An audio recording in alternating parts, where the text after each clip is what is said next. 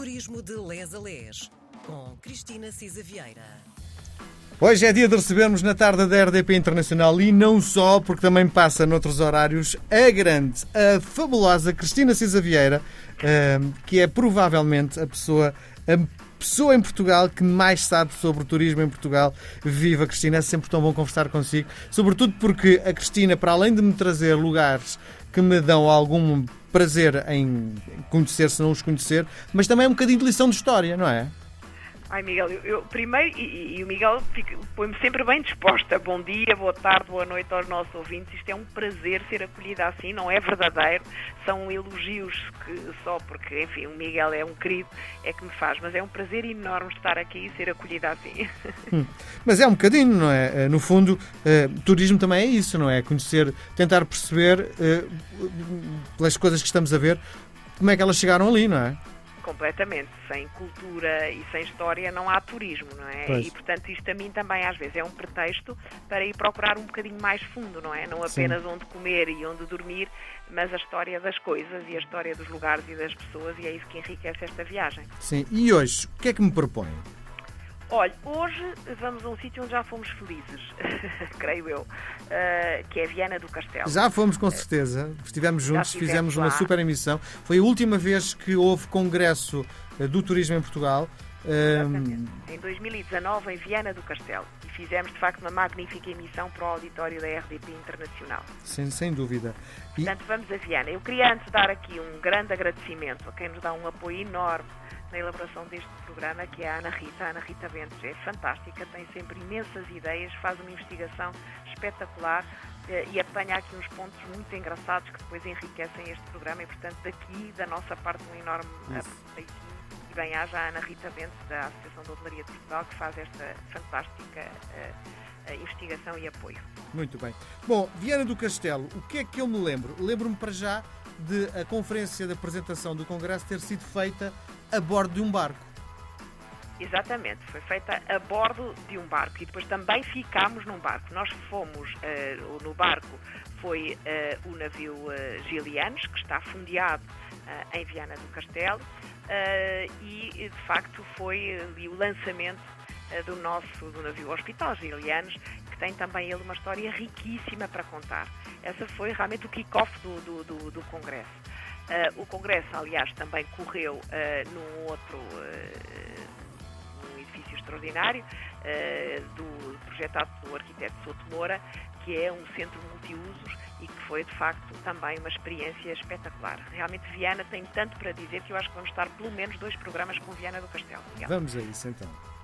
Pronto, primeiro, a Princesa do Lima, como é conhecida, ali é, é de facto uma das cidades mais bonitas do, do norte de Portugal, a joia da Costa Verde, é de facto um ponto de paragem uh, obrigatório. Uh, a vila uh, foi, ascendeu a cidade no século XIX. O nome Viana do Castelo só por si já é uma, um poema. a propósito de poema, há um da Amália Rodrigues que eu recomendo que se ouça, que é fantástico, que é o Havemos de ir a Viana. é daí também esta história. Ah, havemos de ir a Viana. Pronto, é um fado da Amália Rodrigues. Bom, o nome de Viana do Castelo, que também já foi Viana de, Lima, Viana do Minho, para distinguir do Viana do Alentejo, tem assim também um eco assim, do, do, de uma lenda.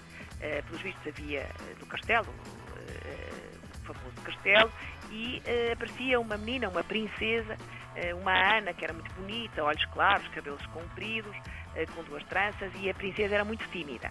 Uh, e conta-se que um cavaleiro que se tomou de amores por ela, sempre que a ia visitar, vinha tão afogueado, tão apaixonado, que voltava à sua terra e dizia: Eu vi Ana no castelo, eu vi Ana no castelo. e ficou Viana do Castelo. É conhecida por ser a capital do folclore português, do artesanato, com os bordados, com os, os, os, vestidos das lavradeiras, com aquela joalharia toda em filigrana, aquele coração maravilhoso de Viana do Castelo, que aliás eh, Joana de Vasconcelos também replicou numas peças fantásticas, e temos muitas coisas, muitas coisas para ver. Uh, temos o Museu de Artes Decorativas, é de facto um museu uh, municipal que está instalado num, num, num solar urbano uh, e que tem uma coleção riquíssima de cerâmicas portuguesas. Este, este, esta dita Casa Solarenga, que depois se transformada em museu, além de ter uma escadaria espetacular, há três salas que se recomendam porque têm azulejos azuis uh, típicos barrocos, com cenas galantes, de caças, painéis das quatro partes do mundo, demonstrando que realmente Viana também é uma terra virada para o mundo e receptiva ao encontro de outras culturas. De facto, tem aqui peças importantes de mobiliário, de cerâmica, de escultura, etc. Recomendava, obviamente, não podemos deixar de ir ao navio Hospital Gilianos. Só por si também é uma lição de história imensa. Um, é interessante porque houve dois navios gilianos, ambos com o mesmo, uh, com o mesmo nome. Uh, de facto, uh, havia primeiro um navio velho gilianos. Tem uma história engraçada porque foi resgatado do Tejo em 1916. Era um navio alemão uh, de uma companhia alemã, tinha capacidade para 2 mil toneladas de carga e para navegar a 10 a 11 nós. E, de facto, o governo uh, requisitou este navio na primeira, na primeira Guerra Mundial uh, e foi rebatizado. Em vez de chamar Lanek, que era o nome dele, foi rebatizado, de facto, para, só podia ser para um nome de um, do, do, do, navegador, dos do Gilianos, que, como sabemos, passou além do bujador e, portanto, nada melhor do que buscar o nome deste algarvio, do, Gilianos, para um, um, um barco alemão aportuguesado, digamos assim. Portanto, inicialmente este velho Giliano serviu para transporte de tropas durante a Primeira Guerra, um, depois serviu também a carreira dos Açores e durante uns anos, em, em 1927, até partiu para a Terra Nova, uh, como navio de assistência à pesca nos bancos da, da, da, Terra Nova e, portanto, até 1941, o velho Gilianos deu um apoio uh, regular aos nossos pescadores de bacalhau. Uh, depois foi desarmada em 1942 uh, e foi entregue à Sociedade Nacional de Armadores de, de, de Bacalhau.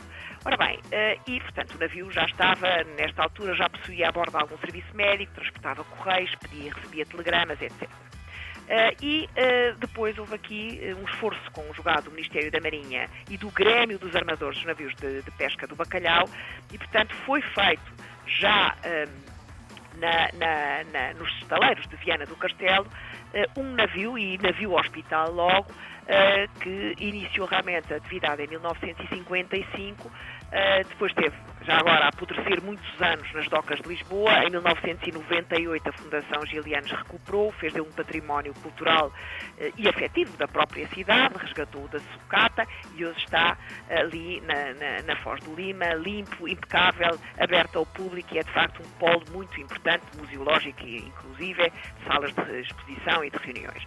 Ora bem, esta, esta história para mim é uma história muito, muito, muito comovente. Eh, este, este navio eh, hospital tinha uma capacidade para 72 tripulantes, 6 passageiros e 74 doenças. Era, de facto, inovador na época, tinha câmaras frigoríficas para fornecimento até de alimentos eh, frescos. E eh, a alcunha dele, só para termos uma ideia da sua importância eh, nos bancos da Terra Nova, eh, era a misericórdia do mar misericórdia do mar, porque isto dizia muito dos desgraçados, dos Sim. pescadores que muitas vezes se perdiam no mar, estavam dias e dias uh, sem comer convenientemente uh, e de facto ele estava muito bem equipado em víveres, foi rebocador, foi salva-vidas, foi, foi quebra-gelo, quando um dory que é os barcos mais pequeninos de fundo achatado, com que eles pescavam o bacalhau, ficava encalhado no gelo. Lá ia a misericórdia do mar até ao local, quebrava o gelo, abria um sulco de retorno ao barco sinistrado e, de facto, era uh, extraordinária. Havia pescadores que, uh, para terem um bocadinho de aconchego, de comerem melhor, de uh, terem acesso a tabaco, etc., até se faziam doentes para estarem ali na misericórdia do mar durante uns tempos de facto era, foi um navio que marcou muitas gerações e marcou muita gente e foi tocante a forma como uh, Viana do Castelo o recolheu ao fim de, destes muitos anos de trabalho. Uh, o, a última viagem uh, do, dos Gilianos foi à Terra Nova em 1973. Uh, assim, a grande viagem ainda foi à Noruega para de lá trazer bacalhau fresco e trouxe refugiados de Angola, mas depois foi sendo empurrado de um lado para o outro, andou no Cais da Rocha em Lisboa, foi vendido para Abate, depois foi a Alhos Vedras que o foram buscar para o tratar e reabilitar. Eh, o navio está, o navio museu está aberto todos os dias, das 9h30 às 19 horas. Há bilhetes de família, há bilhetes para crianças e uh, eu a mim toca-me imenso. Eu já lá fui duas vezes, uma vez com os meus filhos e outra vez sozinha, e as histórias que se contam, os filmes, ver a lida do mar e a forma como aquele navio realmente misericordiamente aparecia, uh, é qualquer coisa de, de muito tocante. Portanto, eu Olha, Cristina, a proposta que lhe faço é fechamos a edição de hoje e voltamos a Viana do Castelo na próxima semana. Combinado? Muito bem. Um combinado. beijo grande, até um para a beijinho, semana. um beijinho para todos.